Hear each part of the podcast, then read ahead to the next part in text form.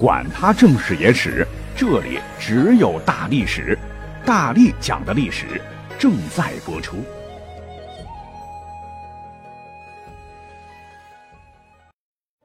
大家好，我是大力丸儿。有一个词儿您应该不陌生，叫霸座。霸占的占，座位的座，意思是肢体健全者霸占别人的座位。关于霸座啊，一直好像有个别没素质的乘客强行霸占别人的座位的这种社会新闻被爆出来，引发众怒。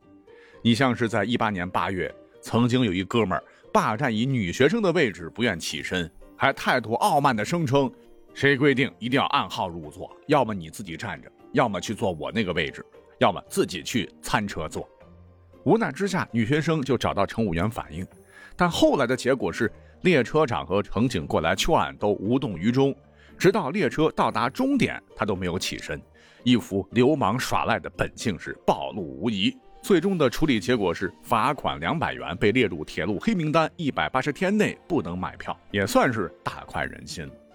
但是这哥们儿，我要告诉你啊，你恐怕不晓得，人家已经对你是手下留情了，你知道吗？你要搁古代的话，随便坐别人的座位，可能命都没有了。讲真，还真不是开玩笑吓唬他。不是有很多人都想穿越回古代当王爷吗？我们之前讲过一个故事哈，不知道您还有没有印象？说是在西汉初年，刘邦一死，吕雉掌权，其子刘盈即位，是为汉惠帝。而刘邦的老大刘肥，乃是他当混混时跟邻居寡妇曹氏苟合所生。可能是老大吧，刘邦对他还是蛮疼爱的，呃，封他为土地广袤肥沃的齐地的齐王。而且呢，这个刘盈从小跟这个老大关系不错。说有一次刘肥觐见汉惠帝，心眼里的一直把他当大哥，皇宫里边就摆上酒席来次家宴。刘盈当时没多想，长兄为大，就把酒席的上座让给了刘肥坐了。刘肥也没在意，就和弟弟刘盈把酒言欢，相谈甚欢。但这件事儿其实按照当时的礼制来说，属于大逆不道，属于僭越。别说坐皇帝该坐的位置了，你穿皇帝才能穿的五爪龙服、冠、婚丧车马等，都不能和皇帝一个规制，否则会被满门抄斩的。更不幸的是，吕后其实早想铲除刘肥了，一个诸侯王啊，竟敢上座，这不是想谋反取而代之吗？当时就暗生毒计，给这个刘肥啊端上了一杯毒酒，让他在宴席当中敬酒时好毒死他。好在这个刘盈他不知深浅啊，竟然先起身举起旁边的毒酒和大哥要敬母后一杯，结果吕后一下着急了，劈手就打翻了刘盈手中的酒杯，咣叽一声，哎，刘肥旁边一下子悟了，莫非酒中有毒啊？回到住所之后，后怕浑身流汗不止，恰好当时身旁有谋士，就劝他说：“你看。”咱们齐地诚意百座，不妨将咱们齐国最富庶的三郡直接给吕后最疼爱的鲁元公主，以表忠心。只有这样，大王必定才能全身而退啊！刘飞一听，马上点头，立即执行，求爷爷告奶奶赔了城池土地十亿，这才让吕后撤了杀心，平安的回到了齐国。好家伙，就因为坐错了一个位置。不光诚意没有了，命也差点交代了，提前要见老爸去了。其实啊，这样的事例史上其实还有不少。也就是说，古人呐，他甭管是皇家官宦还是民间百姓，不论是酒桌上还是堂屋作序，都有着极其严格的要求。一旦你不知深浅，一屁股坐上去霸着不动弹，轻则恩断义绝，轰将出去；重则咔嚓脑袋半家。啊，因为座次在古代那就是分尊卑的重要标志，像是春秋时所做的仪礼礼记，都有着细致的坐座位的规定。如夫妻俩，那家里头呢，丈夫要坐东面西，而妻子呢，必须要坐西面东。这样做是因为房屋大多是坐北朝南，东面呢一般在座位的左边，是比较尊贵的一边，这个位次地位高。男权社会嘛，所以男的要坐在上首。那讲到这儿，问题是，哎，为什么那个时候左边就高，右边就低其一等呢？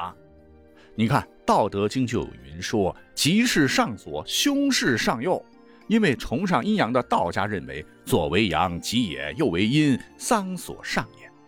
或许先贤们也觉得这个左手和右手使用起来，左手呢没有右手灵活，人们多用右手做事情，耕田了、掏大粪了、砍柴了、赶马车了，一直都很操劳；而左手则不然，比较清闲，就主观的认为左手更加尊贵。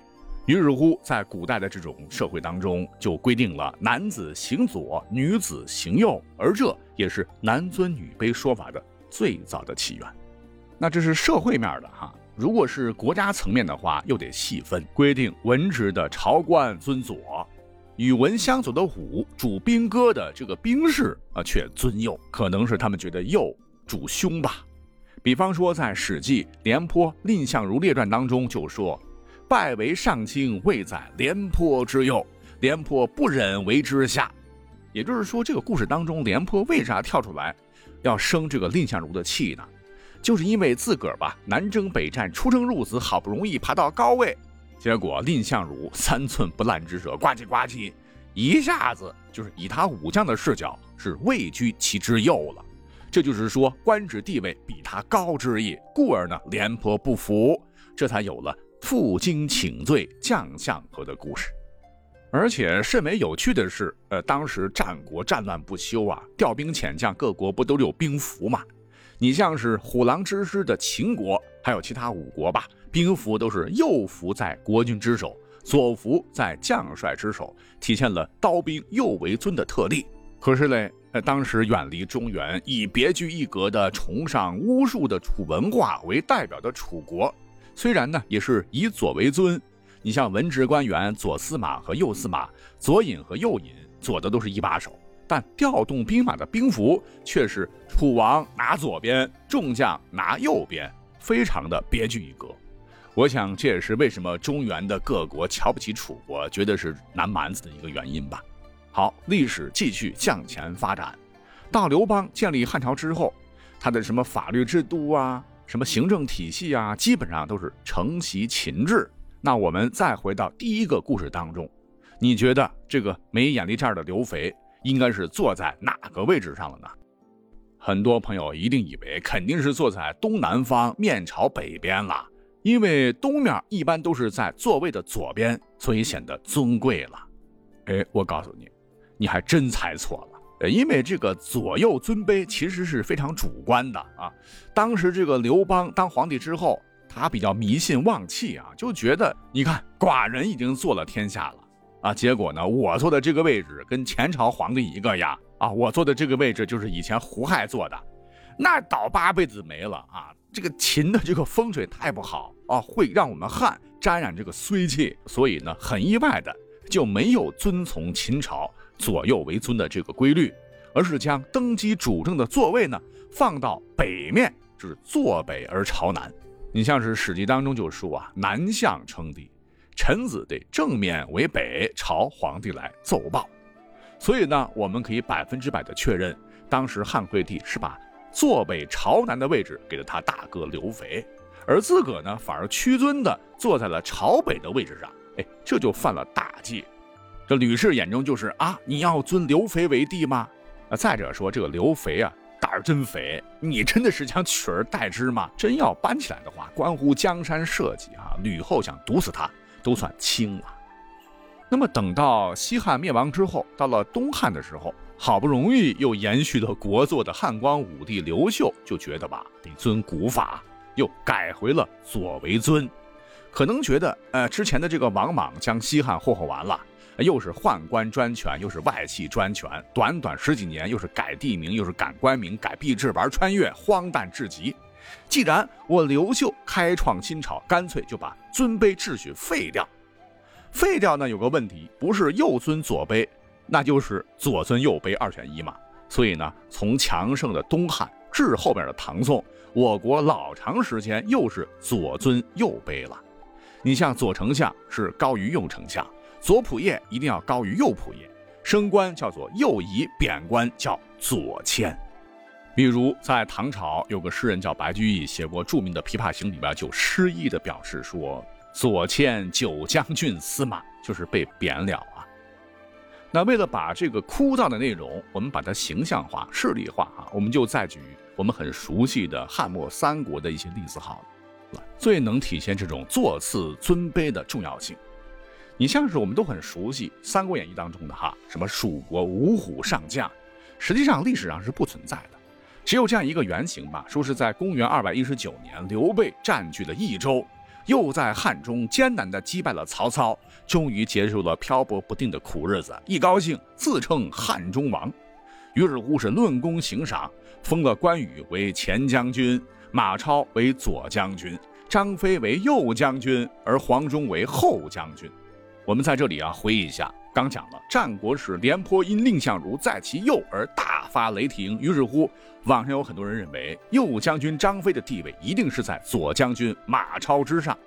其实答案依然是错误的啊！我们又被多变的古人搞晕了，犯了刻舟求剑的错误。汉朝军职也是以左为尊的，这和春秋时不太一样。马超要知道也算是一霸了，出身高。统帅西凉骑兵，威震天下。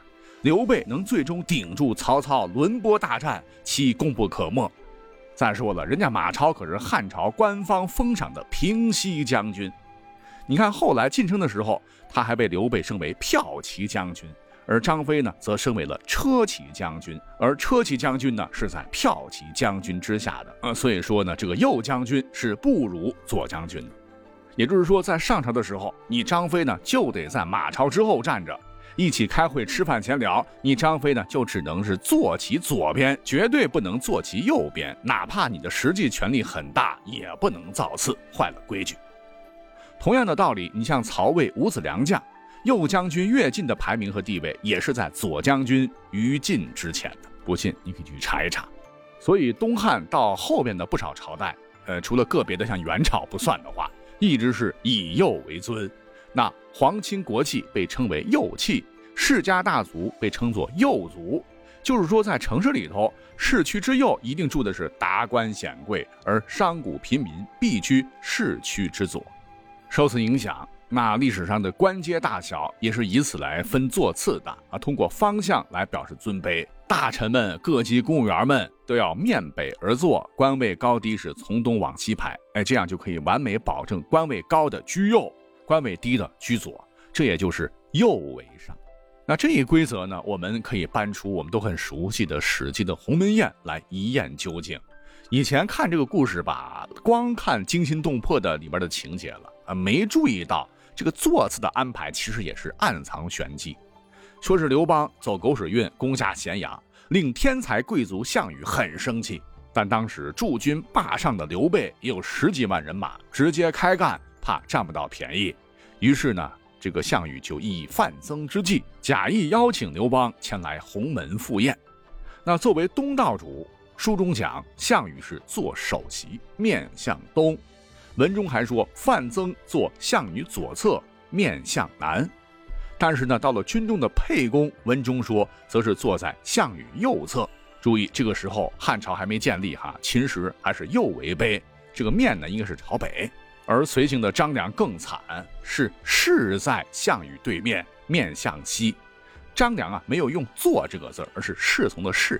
陪侍之意啊，比较卑微，就说明当时作为贵宾的刘邦，竟然压根儿就没有安排坐在贵宾席。原本呢，这个贵宾的位置应该是坐在项羽左边亚父范增的啊。换言之，范增当时的位置才是刘邦的位置。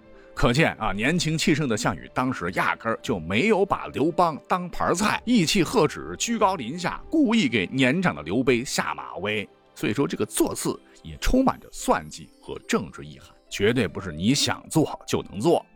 好，那是政治层面了哈。如果再回到民间呢？自古以来哈，大多数时候房子里面会客的正式场合都是中堂正厅，一般都是坐北朝南，正中央呢一个太师椅，太师椅肯定是主位了哈。这个尊卑上啊，也是以太师椅的右主或左为上，右为下，按照官职啊、辈分呐，然后按序来入座。就很有点像《水浒传》里边梁山好汉排座次的样子了。你像这个及时雨宋江不是坐第一把交椅吗？其实指的不是这个凳子的本身，而是按照这个官职大小来定的这个位置。那讲到这儿，你可能会说太麻烦了，这古人哈一会儿左一会儿右的，太为难现代人了。那我就非得跟那个霸座男一样，不守座位的排序，能把我怎么着嘿？咱们就不讲那个王爷了啊，就举一个历史上真实的例子，说是在明万历年间，征东提督李如松曾率四万明军在朝鲜一役打得日军二十万大军抱头鼠窜，挽救了亡国的朝鲜，也稳定了辽东边疆百年，可以说是赫赫军功。但奇怪的是，本应该和抗倭名将戚继光齐名的他，历史上却鲜有人知。你猜是为什么吗？就是因为有一次李如松当总兵，不晓得天高地厚啊，仗着皇帝宠他。有一回巡抚徐守谦基层视察，李如松竟然越级将座位搬到巡抚身边霸座。在我们看来，这有什么问题啊？可当时是大不敬啊！徐守谦气得肚子都快爆炸了啊！因为武将自古以来地位呢就比文官要低啊，你总兵本应该坐在我坐北朝南的下手侍座。好家伙，反了天了！你碍于场合，这个徐守谦就没有发作。旁边呢有人好心提醒，结果李如松直接翻脸说：“爷为大明立下大功，你们算老几？”这一下，这个事儿传出去之后，万般皆下品，唯有读书高，文人们通通不干了，纷纷上书弹劾李如松，将他骂了个狗血淋头啊！那你得罪了文人，史书能有你的好吗？